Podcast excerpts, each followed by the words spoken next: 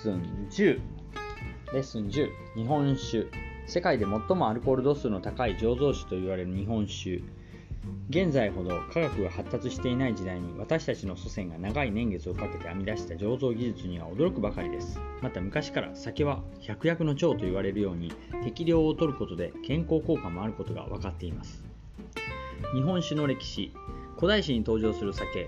日本における酒の起源についてはっきりとしたことは分かっていませんが3世紀に書かれた「義士和人伝」には弥生時代の日本人がすでに何らかの酒をたしなんでいたという記述が見られます。その後奈良時代に編纂された「不土記」には米を原料として作られた2種類の酒が登場します。一つは大隅の国現在の鹿児島県。鹿児島県大隅の国不土記に見られる口上酒です。米を噛んで唾液中の酵素の力で透過させてから亀に吐き出し空気中の野生酵母の力で発酵させたものでした。もう一つは播磨の国現在の兵庫県播磨の国不土記に見られる麹カビを使った酒です。神様にお供えしたご飯が濡れてカビが生えそれを酒造りに使ったという記録が残っています。こちらは現在の日本酒に通じる作り方と言えるでしょう。義士和人伝とは中国の歴史書義書の東遺伝で日本について書かれた義人情のこと。えー、っと酒を醸すの語源酒を醸造することを醸すというがこれは口上酒の噛むが語源になっているという説がある。噛む、カモス、噛む、カモス。えー、っと、次、朝廷や寺院での酒造り。奈良時代にはすでに米麹を使った醸造法が確立されています。朝廷の中には酒の司が設置され、より良い酒を作るための技術向上が図られました。酒の司とは立例体制のもと酒などを醸造するために設置された役所。三木の司とも。読む三木の三木やね。平安時代の縁起式には米と米麹と水で酒を仕込む方法が書かれており現代の酒造りの技術に近かったことが分かります。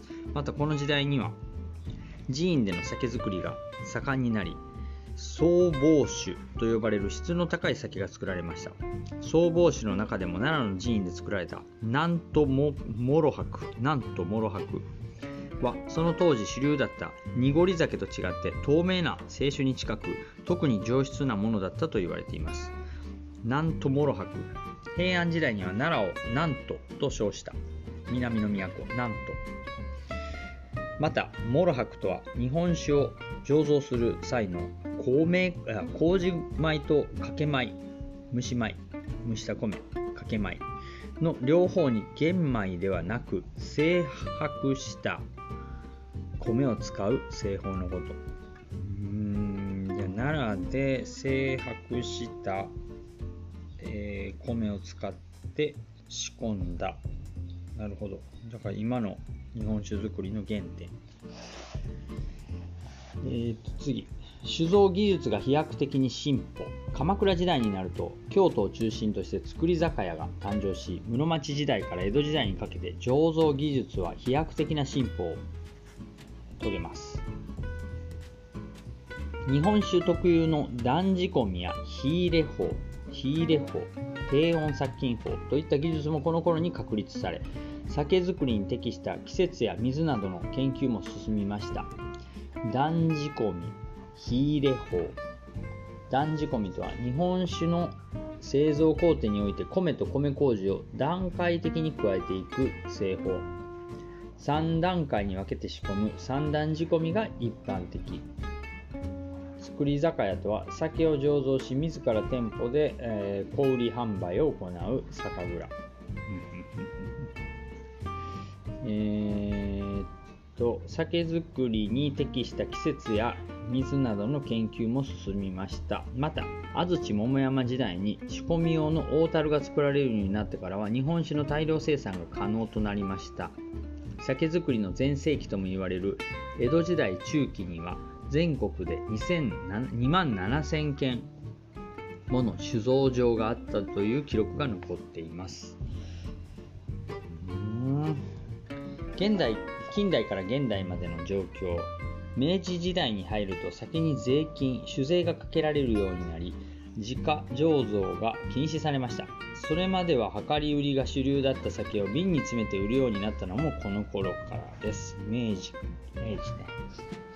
大正から昭和にかけては木だるに代わって放浪性のタンクが用いられるなど醸造技術の近代化がさらに進みます。近年ではアルコール飲料が多様化したことなどから日本酒の国内出荷量は減少傾向にありますが消費者の嗜好が量より質へと変化しており蔵元ごとの多種多様な味わいが研究開発されています。また世界的な日本酒ブームの影響もあり海外への輸出量は年々増加しています。